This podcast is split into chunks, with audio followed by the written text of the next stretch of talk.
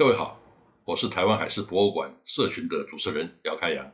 相信大家都去过淡水，但是你对淡水的历史了解多少呢？今天我就要来讲一讲西班牙与荷兰时代淡水的故事。不仅如此，我还要加上许多我所绘制的历史场景在线插画，来创造沉浸式的体验。然后你就会发现，淡水绝对不是只有老街和铁蛋，或是渔人码头与夕阳。淡水的故事呢，比起你去国外许多著名的景点还要丰富，在世界历史上呢，也占有更重要的地位。而它就在我们身边，不需要出国就能够抵达。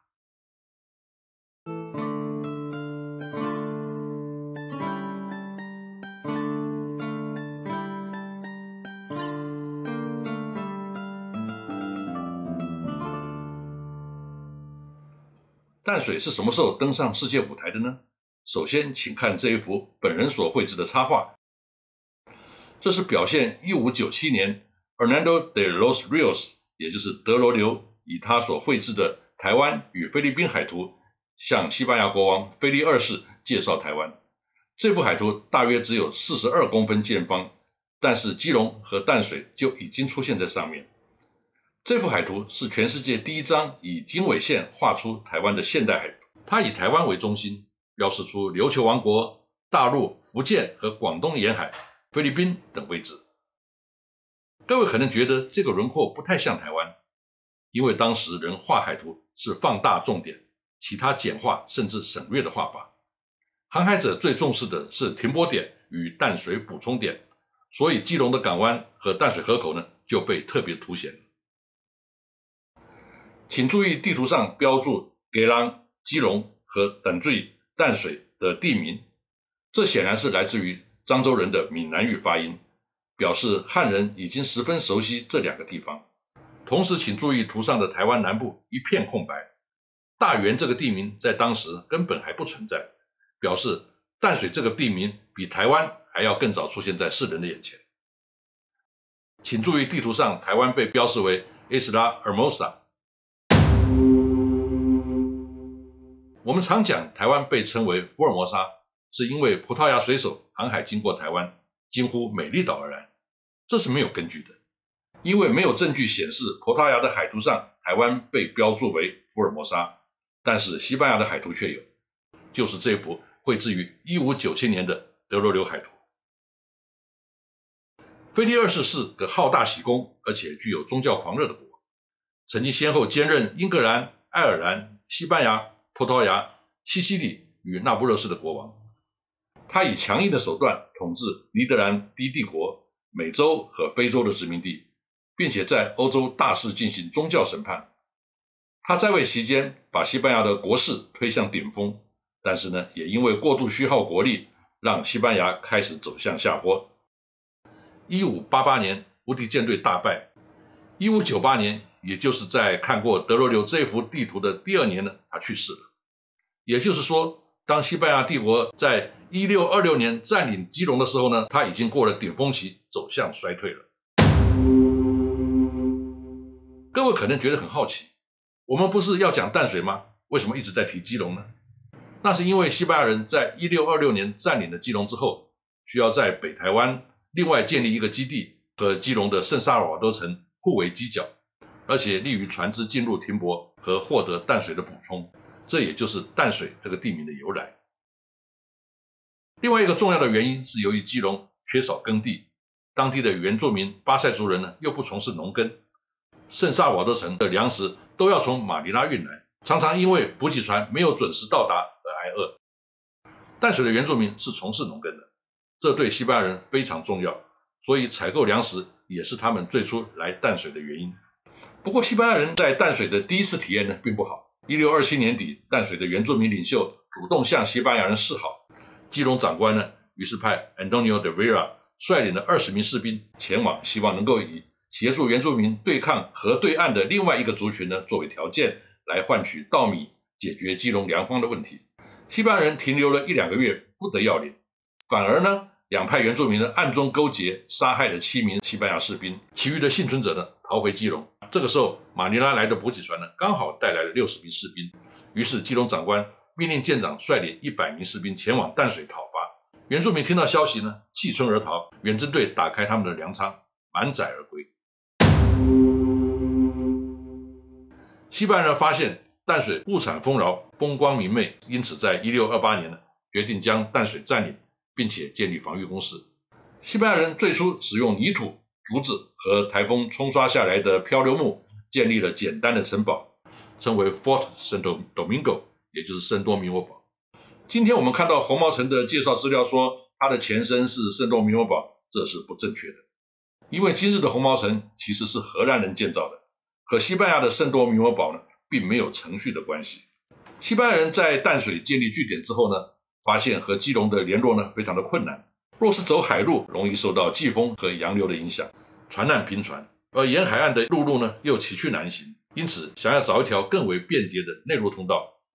于是基隆长官在一六三二年三月，派出八十名的士兵，由传教士艾基水率领呢，搭乘汉人的大木船，从圣多米欧堡出发，沿着淡水河往上游，到达基隆河口，终于打通了基隆到淡水的内陆通道。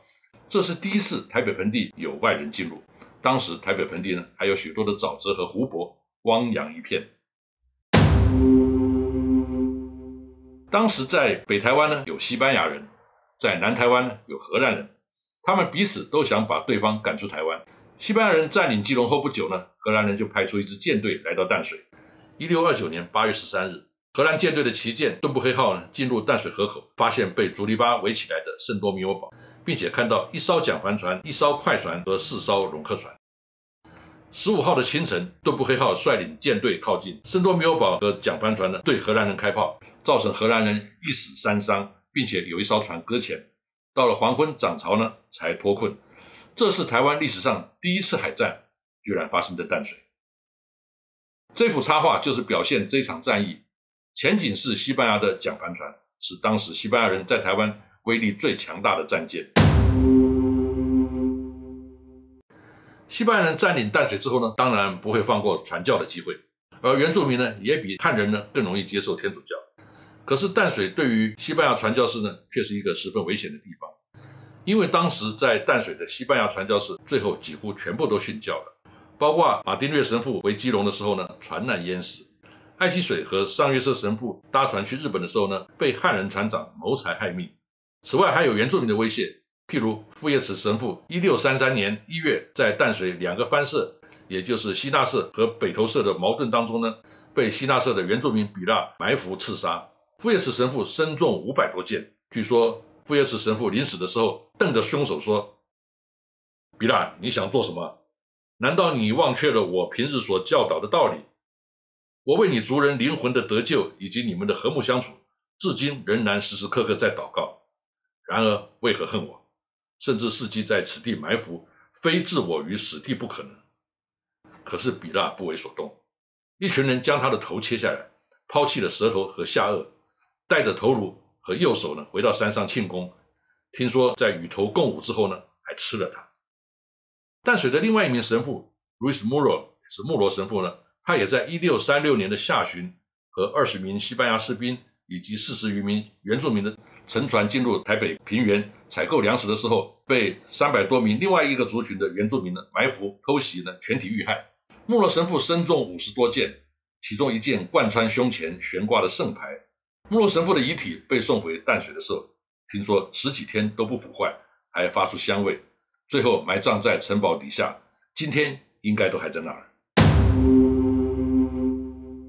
西班牙在淡水传教最重要的里程碑是玫瑰圣母堂的落成，这是爱基水神父在一六三二年所建的，位置大约在今天淡水的中心里和邓公里一带，当时呢属于希纳社的范围。玫瑰圣母堂落成的当天所举办的绕境游行是当时最大的盛会，甚至最近呢有淡水的文史工作者希望将它申请为非物质文化遗产。这场游行呢由圣多米欧堡的指挥官古兹曼领队。军方的一队地方要人教友抬着圣母像呢，一路往希纳社前进。同时，社内呢户户打扫清洁，张灯结彩，民众列队欢迎跳舞，迎接圣母像的通过。最后，将圣母像供奉在玫瑰圣母堂内，并且开始做弥撒。祝圣礼完成之后呢，驻军释放礼炮，古兹曼指挥官以盛大的宴会招待民众。会后，当圣母像要抬回圣多米欧堡的时候，翻社的群众再三恳求留下，最后呢，引起了一连串的争执。这边我们看出原住民信仰的纯真，甚至于偏执。他们担心西班牙人在北投社也同样建立教堂，而这正是富耶茨神父计划当中的。这种强烈而莫名的妒忌心理，正是富耶茨神父被暗杀的主因。我们的故事似乎让人觉得淡水的原住民特别凶残。事实上，西班牙人当年也是抱持同样的看法。这两幅图出自研究西班牙人在台湾必定会引用的书，叫做《马尼拉抄本》，它完成于一五九零年左右。你看图上方的标示，左边的图是基隆人拿着标枪和鱼，表示他们是海洋民族；右边的图是淡水人拿着弓箭和骷髅头，表示他们是猎人，并且有出草国手的习俗。所以在淡水的西班牙人每天躲在圣多米欧堡里，战战兢兢的不敢出来，生怕一出来头就不见了，日子并不好过。西班牙人在一六三八年因为没有足够的兵力防守，而自淡水主动撤军。离开的时候，他们将圣多米欧堡摧毁，以防止被荷兰人利用。荷兰人在一六四二年占领基隆之后呢，将西班牙人的圣萨瓦多城拆除，于一六四三年四月。由邦商卫率领，把那些建材运来淡水，重新建筑了荷兰式的城堡。他们花了两年的时间才完工，命名为安东尼堡 （Fort Antonio）。这个才是今天红毛城的前身。所以红毛城的城墙和城基里面呢，应该有许多当年圣萨尔瓦多城的遗物。不过，荷兰人的安东尼堡和今天的红毛城呢，仍然存在几个不同点。首先，安东尼堡屋顶上面原来有一个六角形的尖屋顶呢，现在已经不存在了。本图呢特别将屋顶还原，重现当年的样貌。不过这个木质的屋顶由于台风和腐朽，必须经常的修理更换，这个让荷兰人呢觉得非常的麻烦，所以这个屋顶后来呢就被移除了。其次，安东尼堡的外观原来应该是白色的，我们今天看到红色的外墙呢，是英国人在一八六七年承租作为领事馆之后才重新油漆的，而且转角的那个小碉楼呢，也是英国人在整修的时候加上去的。对于西班牙人在基隆建造的圣沙瓦德城呢，汉人习惯称之为大红毛城；淡水的安东尼堡呢，则称之为小红毛城。今天大红毛城已经完全消失了，所以呢，小红毛城呢就升格成为红毛城了。荷兰人占领台湾北部之后，重视淡水的程度超过基隆。譬如荷兰人在淡水驻兵有八十个人，基隆只有五十个人。而且北台湾地方评议会呢设在淡水，而不是基隆。后来由于大元的驻军日益减少，不得不从北部的基隆和淡水抽调。到了一六六一年，淡水的荷兰人就只剩下三十五个病患，处在当地原住民攻击的威胁之下。于是呢，一艘小船开来接走了这些人，堡垒被烧毁。荷兰人之所以放弃淡水呢，并不是因为郑成功的军队来攻打，而是害怕当地原住民的攻击。一六六四年八月二十七日，荷兰人再度占领基隆，但是这次他们并没有同时占领淡水。一六六八年底，荷兰人最后一次从基隆撤走，西方人和淡水的关系就暂时告一段落了。这就是西班牙和荷兰人时代淡水的历史。感谢各位收看，下次再会。